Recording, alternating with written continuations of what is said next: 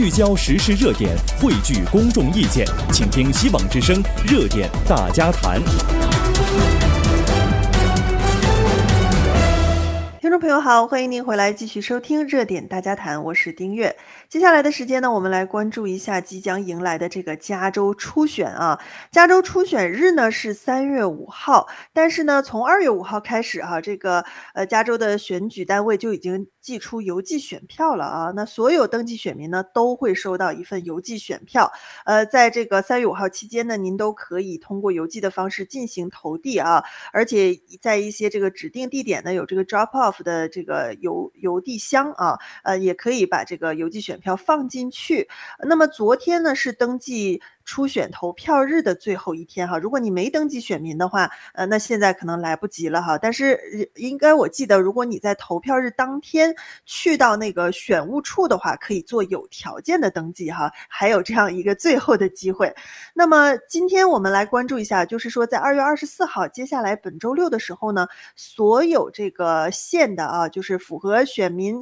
选举法的这个呃投票中心哈就会正式的开放了。那么这个就意味着说，从二月二十四号开始，您可以到现场去亲自进行投票了。呃，因为我知道很多朋友觉得，呃，还是亲自去投票比较稳妥哈。这个您的选择直接就录入到这个投票系统当中了，而不是经过邮寄啊，然后很多人工处理。很多人担心这个过程当中会出现什么纰漏哈，因为毕竟这个选票是很多作为选民，我们是投出非常神圣。有责任义务的这样的一个选票，大家都希望能够落到实处哈。所以您非常在意，非常想这个亲自能够到现场进行投票的话，其实明天呃这个呃这周六啊，二月二十四号就可以开始了啊。呃，所以就提醒大家呢，千万不要错过。很多人可能误以为一定要三月五号初选日当天才能投，其实不是哈。二月二十四号，呃，尤其又是周末嘛，对不对？大家可以利用周末的时间，就赶快把这个票投出去啊。呃，那么谈到这个。加州初选啊，呃，其实也是在为接下来这个呃十一月的大选很多这个进行预先的投票和准备啊，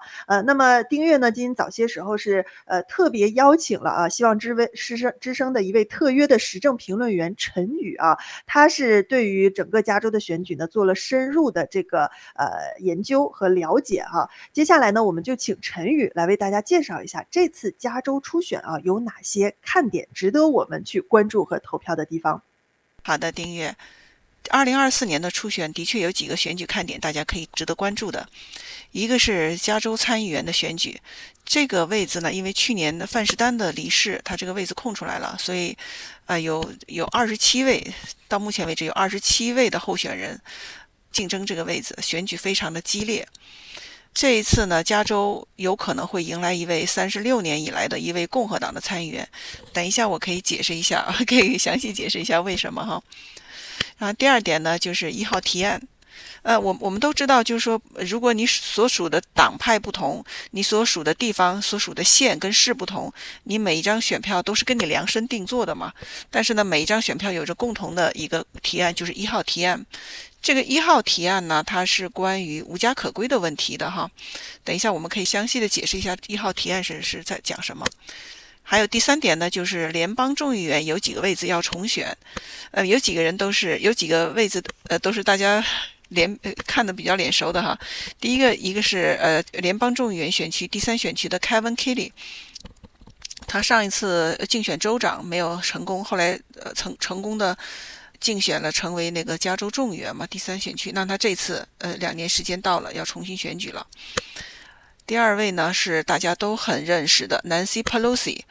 他那他也是时间到了，要重新被选。他这次虽然已经八十几岁了，八十三岁高龄了吧，对吧？他这次又要重新选举。Nancy Pelosi 的这个位置呢，那个一位共和党的竞竞选人是叫 Bruce Low，是一位华裔，大家可以看一下他们这个这个位置的竞争情况。那么第十七选区，呃，是从 Fremont、Sunnyvale、Mountain View 到 San Jose，一直到南边这边是整个硅谷的这个十七选区，原来是那个 Rokana，那这次呢，也是一位华人的竞争者来竞争这个位置，叫 Anita Chen，是一位二十七岁的一位共和党的呃候选人。大家也比较看好，那么还有一个大家的熟面孔是 Kevin McCarthy，他去年不是 因为被被被那个选选下来众议员那个议长选下来了，所以他就干脆就辞职了，又回来了。那么要竞争这个位置的也是一位华裔的，叫 Vince 方，他是一位共和党的，来来竞选这个位置。大家可以看一下，这个跟华裔还有跟几个大家比较熟的面孔的相关的，还有一位是呃十四选区的叫 Eric Swalwell，这个人华人应该不会陌生，因为他的女朋友是非常有名的，就是那个呃中共间谍芳芳嘛，所以他这次他时间也要到了，所以他这个位置，他他要重新面对民众的选拔，所以这是联邦众议员有这些位置，可大家可以关注一下。啊，第四个要选举的要点呢，我觉得大家要关注一下那个 local 的选举。其实越是 local，越是对你的影响越大。比如说 city Council City council 哈，你可能都不知道代代表你选区的 city council 那个人的名字是谁，但是 city council 他的那个。市议会在选举任何一一项法法案的时候，他们 City Council 那一票跟市长的那一票权重都是一样的，所以他们都是少数服从多数这样选上来，都都是这样选通过一项议案的。所以，假如说你发现，哎，你们家门口怎么突然有了一个无家可归的定居点，那些都是 City Council 的那些官员他们他们投票选举出来的一个结果。所以呢，对我们每个人的民生都非常的重要。您刚刚听到的是希望之声的特约时政评论分析员啊陈宇带给大家说，这一次加州初选咱们有哪些值得关注的这个选项和看点啊？呃，那么对于参加这次初选的话，有什么呃不一样的地方需要我们特别注意呢？呃，我想我想先简单的介绍一下这次呃联邦选举的那个初选跟这个加州参议员的初选有一点点小小的小小的改变哈。就是通常来说呢，初选都是党内初选，所以呢，共和党你你是共和党的选票，你应该只能看到共和党的那个提名人，对吧？你要是民主党的话，你应该只能看到民主党的提名人。那么。没有，也没有登记成共和党，也没有登记成民主党。那中间选民他拿到的是什么样子的选票呢？那事实上他拿到的是，他看到的是民主党的，比如说他看到的是拜登的那个那个名字。为什么是这样子呢？因为在加州，呃，不是所有的州哈，但是在加州呢，他是民主党，他是对自由选，呃，自由选民、独立选民他是开放的。所以呢，独立选民是能够看到加州的名字，呃，那拜登的名字的。但是他要想他要想想想那个选川普的话，他是看不到川普的名字的。所以呢，就是我指的是我指的是初选哈，但是到大选的时候都能看到了。那么你要在想初选，你就想提名共和党的什么人的话，你就一定要登记你的选票，呃，就登记选选民登记做选民登记，选民登记是二月二十四号，所以马上就要到了。这个就是给大家提一个醒。好，谢谢这个陈宇的提醒啊，呃，那么以上就是关于这一次哈加州初选，我们觉得值得跟大家分享的啊，陈宇介绍的需要大家去关注的一些选项。当然，您生活在不同的县市哈，一些呃 local 的 measure 啊提案呐，包括一些您所在选区的候选人，这个每个选票都不太一样哈。那么其实我们希望之声呃已经开始就是联系一些重要啊选区位置的一些候选人，呃，包括接下来会这个在呃。呃，初选日到来啊，三月五号之前呢，会陆陆续续的在节目当中哈播放分享给大家。因为对于这些候选人的一些深入了解，也便于您做出相关的选择哈。呃，像是本周五呢，我们就会播出这个圣塔克拉拉县法官的候选人之一的这个专访啊，是由子涵采访带来的，也敬请大家的关注。呃，那么虽然不同地方的这个选票啊，您作为选民可能有一些选项不一样，但是整个加州的选民都面临一个共同的选择，就是 Proposition One 啊，一号提案。这个一号提案到底是怎么回事儿啊？我们呃作为选民啊，您可能需要深入的了解一下，看看怎么样才能做出您认为最明智的一个选择。所以接下来呢，我们会稍微先休息一下，等会儿回来会详细的为您介绍一号提案啊，呃一些前前后后，包括正反两方支持与反对的声音和理由。我们马上回来。聚焦时事热点，汇聚公众意见，请听希望之声热点大家谈。听众朋友好，欢迎您回来继续收听热点大家谈，我是丁月。正在带您关注和了解的呢，是即将迎来啊三月五号加州的呃初选啊。那么每一位加州的选民都会面临一个选择，就是一号提案。呃，这个一号提案到底是什么样的内容哈、呃，那么它其实是跟这个无家可归啊，呃，解决相关问题资金的分配有关系的。呃，那么呃很多人会想说，我是应该支持还是反对啊？那我们就接下来了解一下这个 Proposition One 它的一些前因后果以及呢正反两方哈，呃各方各面大家的一些想法和立场的不同哈，我们就了解一下。下面继续请希望之声的特约时政评论员陈宇来跟我们介绍这个一号提案。在这个加州的初选中呢，有一个提案就是一号提案，那他这个提案呢，对一个原来的一个六十三号一个提案的一个修改，那么它是在二零零五年的时候，加州通过了一个六十三号提案，那个叫做呃 Mental Health Service Act，就是精神健康服务的一个法案，我们简称叫 MHSA 哈。那个时候呢，他那个法案的内容就是说，对收入一百万美元以上的人，收取呃额外的税收，然后用于精神疾病的治疗，给这些无家可归的人呃去做精神治疗哈。那这笔税收呢，加州每年大概能收二十亿到三十五亿美元，这收上来的钱呢，大概百分之九十五是给是给各个县市，你们就是去自己去用。呃，主要是用于精神疾病的治疗哈，剩下百分之五是给州政府支配。那么现在这个一号提案呢，就是对这个 MHSA 的一个修改。首先呢，对这个一百万美元的呃收税，这个是不改的，但是呢，它原来是给那个给州给各个县的百分之九十五呢，它降到百分之九十了。那么州州自己留下百分之十。那同时呢，他还要求就是各县呢，你不是拿百分之九十吗？你这个百分之九十再拿百分之三十出来，从那个百分之九十里面再拿百分之三十出来，给这个无家可归的人建住房。你知道给这个无家可归的住房，呃，费用是一个单元是九十万到一百万，给无家可归的人做政府盖的这个可费用就是这么这么贵。那我据我所知，在那个在洛杉矶的话，它是每一个住房是住两个无家可归的人。所以就是这么贵的费用。那第二个呢，另外一项呢，就是说，一号提案呢还会发放六十三点八亿，我们就用个整数吧，六十四亿美元的一个债券。债券呢实际上就是什么？就州州政府先向银行借钱，然后呢再以以后呢再连本带息的付清，就每年付每年付付三十年。那么这个钱从哪里来呢？这一号提案里说的说的有点模糊，他说啊不会向你收税的。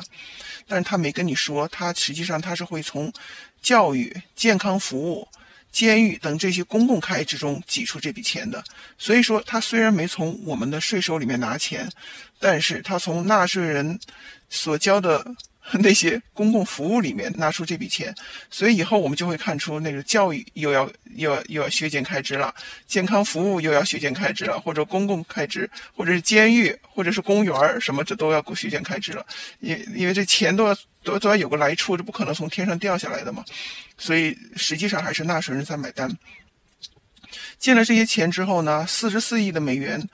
会被州政府用来呃建造精神治疗场所，二十亿美元呢会把这些旅馆呢、汽车旅馆或者其他建筑改成呃无家可归的住房。那么立法的时候，他有个分析师，他他就是估算了一下哈，这六十四美六十四亿美元呢会建造四千三百五十个住房单元，四千多个给五四千多个房子。给这个四千多个住房单元给这个无家可归的人住，那么我们刚刚才说了，就是每一个单元住两个人，就是给八千多个无家可归的人住。然后呢，还建那个建造那个六千八百人的一六千八百人接受心理健康或者是戒毒呃这种场治疗场所。所以这个就是这个法案的主要的内容。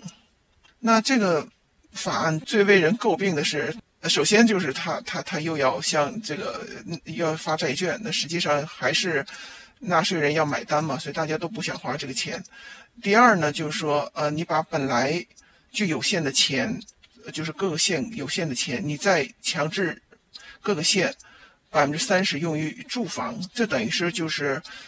把人家用来治疗这精神疾患的这些钱又减少了百分之三十，所以这个是最令人诟病的。那嗯，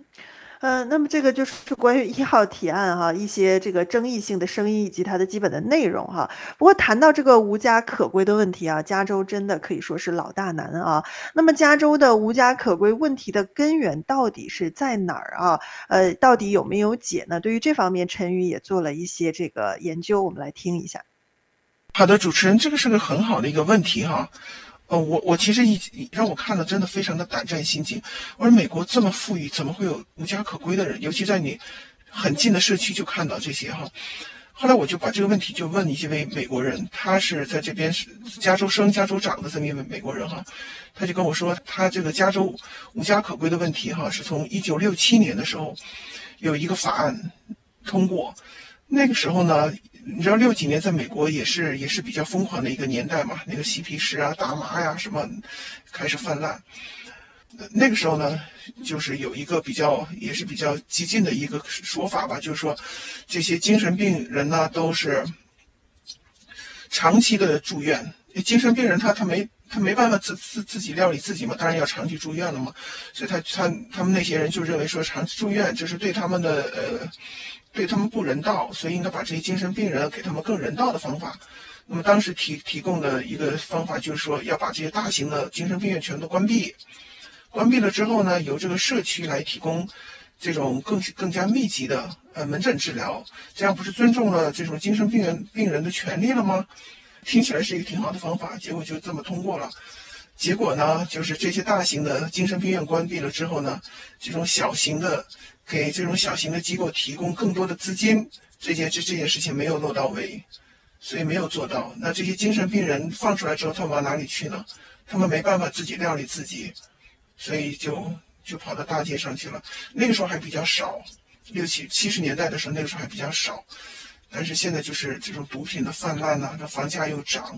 就是越来越多，这都已经你就很近的社区都能看到了。既然我们找到了这个问题的根源，实际上我们也就找到了问题的解决方案。我觉得就是精神病人他没治好，你就应该继续让他在精神病院去接受治疗，不是吗？这不是一个常识吗？你你如果硬硬把他放到放到你给他盖盖好的一个新房子里面，他也他也不能够自己料理自己，不是吗？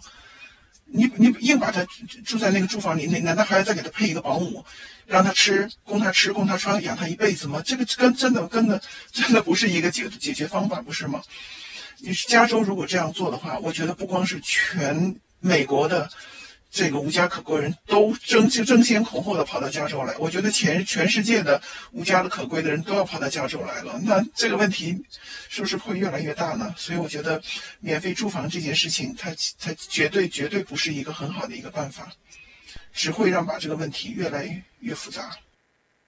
嗯，您刚刚听到的是我们希望之声的特约时政评论员啊陈宇，呃，跟大家分享他对于加州无家可归根源的一些研究和看法哈。呃，前面也讲到了这个 Proposition One 加州初选，您要选的这个选项哈，就是想要呃改变这个相关经费啊，花更多的钱啊，通过来发发布这个加州新的债券哈，呃，减少一些其他公共服务的配比，然后增加给无家可归盖住房的这样的一个选项哈，那么不知道您是支持还是反对呢？接下来在投票当中哈，您就可以做出您相关的一个选择了啊。呃，那么今天的节目时间呢，差不多就到这儿了。其实关于加州初选呢，我们还做了一系列啊相关的一些呃评论分析以及采访啊。呃，希望您在接下来的节目当中呢，能够继续哈每天锁定收听我们希望之声电台，我们会陆续的为您播送。好，那么今天节目就先到这儿了，感谢您的收听，让我们。明晚再见。